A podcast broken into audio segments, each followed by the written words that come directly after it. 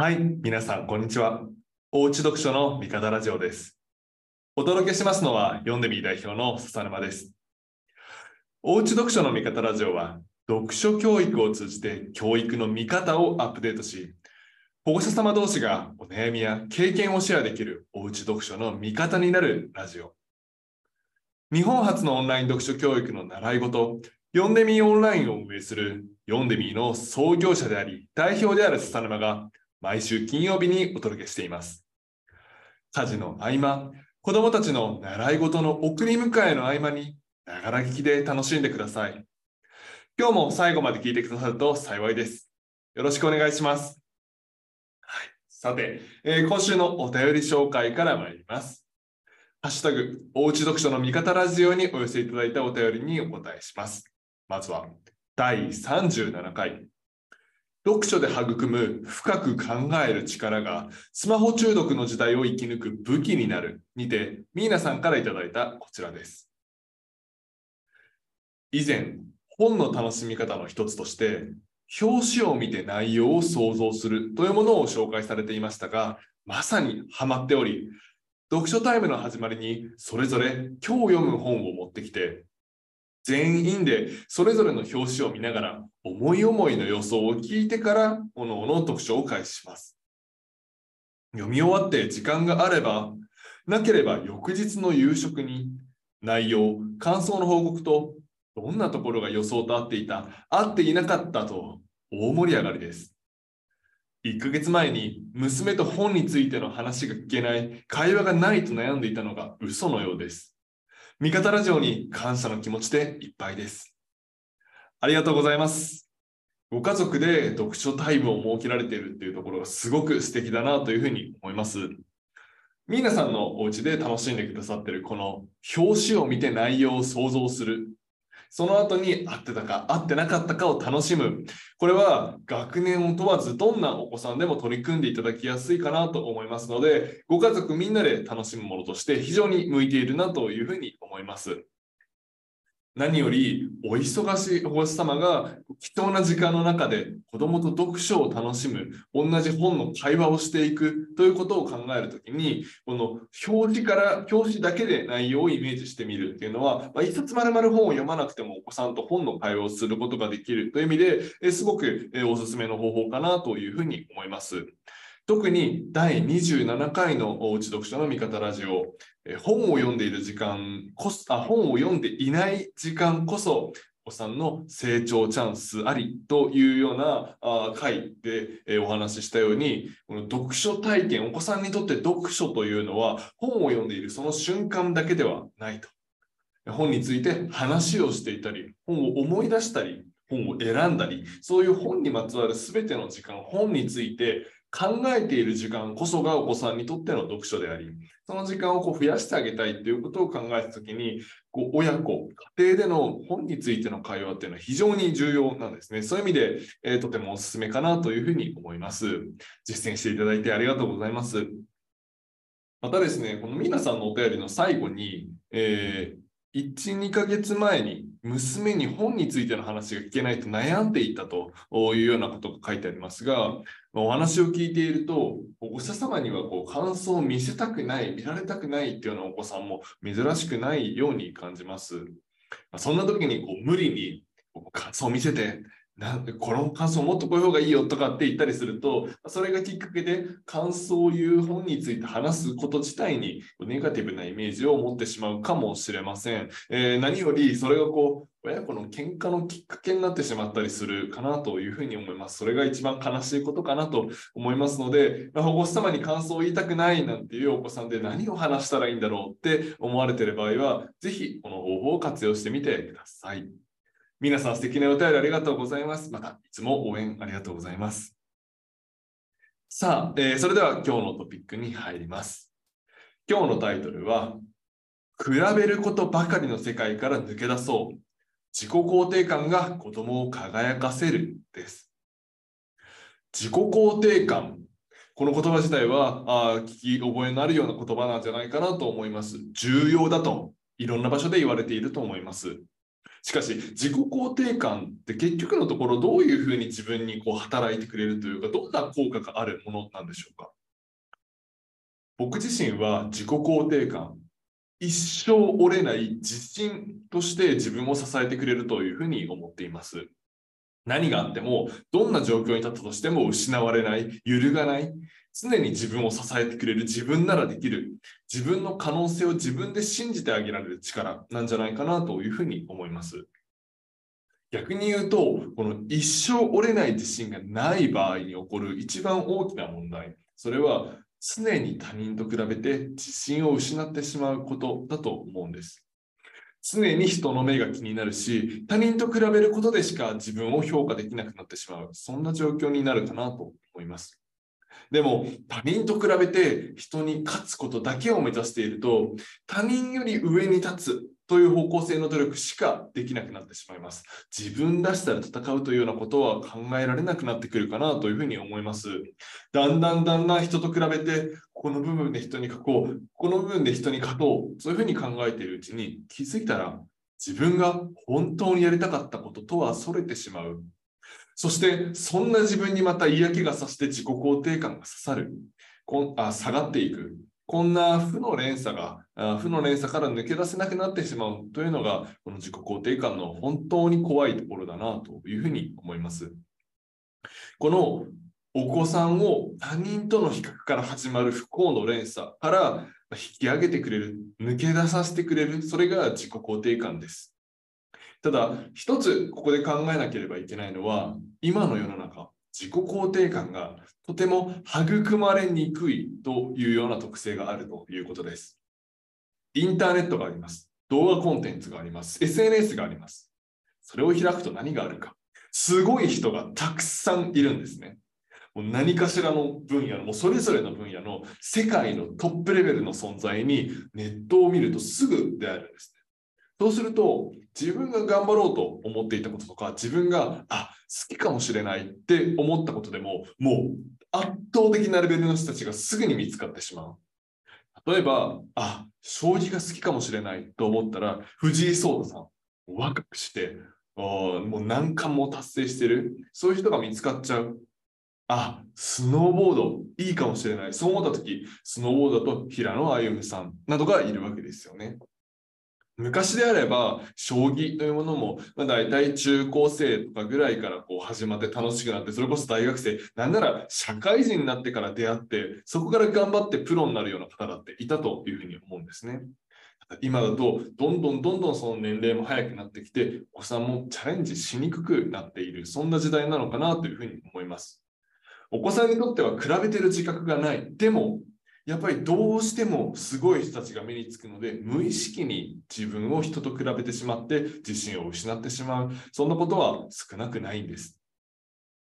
でももちろんネットですごい人に会えるっていうのは悪いことばかりじゃないんですね。例えば、すごい人がやっている練習メニューを知ることができるんです。プロのサッカー選手がこんな練習をしていて、こんな食事制限をしていて、えー、そんな内容が YouTube で紹介されていて、それを活用することができれば、格段に練習の速度は速くなると思うんです。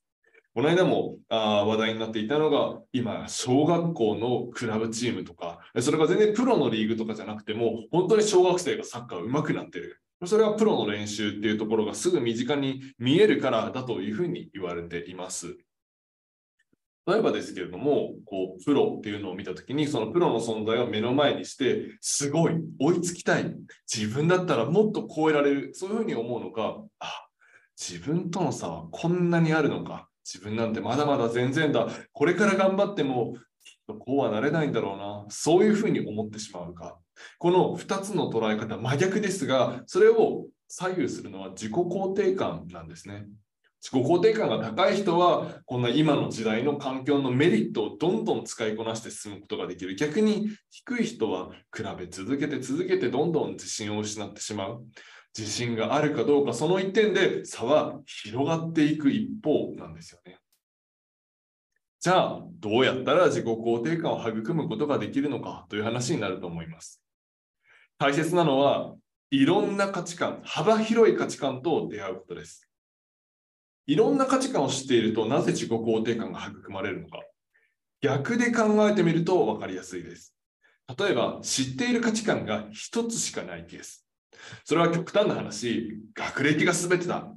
容姿が全てだ。お金が全てだ。そういう考え方になると思うんですね。そうなると、どこまで行っても当然上には上がいますし、その知っている価値観、その軸一つで少しでも劣っている。それだけで自信がなくなってしまうんですね。一つ短所があるだけで自分の全てが否定されたような気がしてしまうんです。ただ、実は自分が短所だと思っているようなこと、それが他の人から見たら長所である。そんなこともよくあるわけです。例えば、周りに流されやすいんだよねっていうような短所がある人は逆に言うと、他人の意見にしっかり耳を傾けて自分に取り入れることができる人かもしれません。神経質なんだよねっていう人は、几帳面というような言い方ができるかもしれません。優柔不断なんだよね。この人から見たら、資料深くてすごいねっていうことかもしれません。いろんな価値観を知っている。つまり、まあ、学歴が全てじゃないよね。こんな幸せもある。あんな幸せもあるよね。そんな風に価値観をたくさん知っていれば、その子なりの軸で自分のことを認めてあげられる、褒めてあげられるというふうに思う。要は価値観って幸せって何っていうことだったりすると思うんですよ。幸せになり方、どんな状態が幸せか、そんなの知れば知るほどいいですし、もう何歩してても困ることはないわけですよね。じゃあ、自己肯定感を育むために、えー、いろんな価値観に出会う。じゃあ、どうやったらその価値観ってたくさん知ることができるんですか？というふうになると、これが一番難しいことなんです。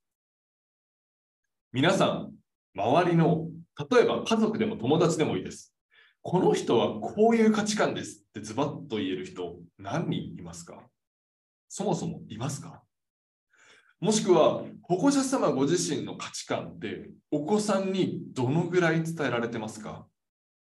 非常に難しいんじゃないかなって思うんです。人の価値観とか考え方って普通に話していてもなかなかわからないことだと思うんです。何を大切にしていて何に幸せを感じるのか。そういうものって例えば人と人であれば仲良くなっていってだんだん深い話をするようになってで、その深い話を何度も何度も繰り返するようになって、ようやくちょっとずつ触れていって、あ、この人ってあ本当に大切にしていることってこういうことだったんだっていうのが分かってくる。そういうすごく時間がかかるものなんです。しかも、そうやって頑張って頑張って価値観をしたとしても、それはたった一つ知っただけなんです。たくさん知らないとダメなんですよね。じゃあ、ここで出てくるのが本だと思うんです。以前、味方ラジオでお話ししました。本を書く人って大体人生で数冊とかしか書かないんですよね。じゃあその本に何が書かれてるかっていうと、それこそその人が人生を通して、例えば20年、30年生きてきた中で得てきたもの、その全てを凝縮して2、3冊とかに込めるわけですよね。それこそ1冊を1、2時間で読めば、それだけで2、30年分の溜まってきた考え方であったりとか、値観であったり、それが一番濃く凝縮された状態のものを得ることができるわけです。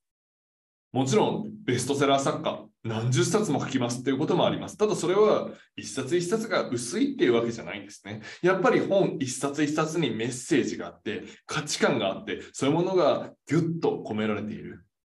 そんな濃い考え方、価値観に、パッと一冊読むだけで触れられるんですよ。誰かとだんだん仲良くなって深い話を何度も何度もしてようやく知ることができる。それと読書、比べると全然違いますよね。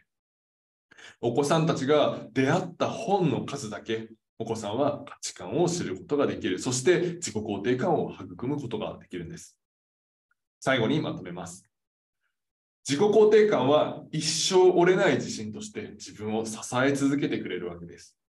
今の時代、無意識に世界のトップレベルと自分を比べて自信を失ってしまったり、チャレンジする気がなくなったり、人の目を気にして諦めてしまったり、そして人生をこう迷って迷って大切なものを見失ってしまいやすい、そんな時代だからこそ、価値の測り方は一つじゃないんだ。幸せって一つじゃない。こんなあり方がある。いろんなあり方がある。そういうことを知って自己肯定感を育む必要があります。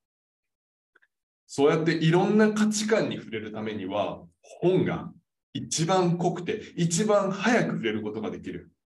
人生30年分に1時間で触れることができる。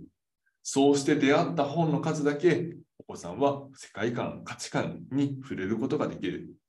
そんな体験を読んでみを通してお届けできればなというふうに思います。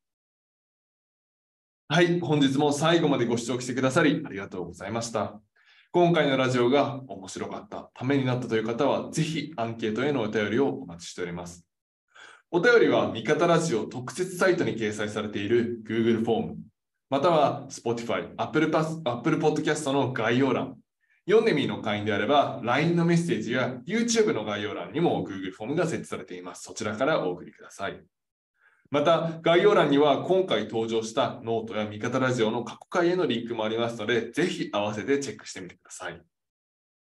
さて、改めて、どうして毎回私たちがこのお便りをお待ちしておりますと言っているのかについて簡単に説明させてください。まず1つ目、味方ラジオをより良いものにするためです。良かった点を継続し、悪かった点を改善するため、良かった点も悪かった点もどちらも教えてください。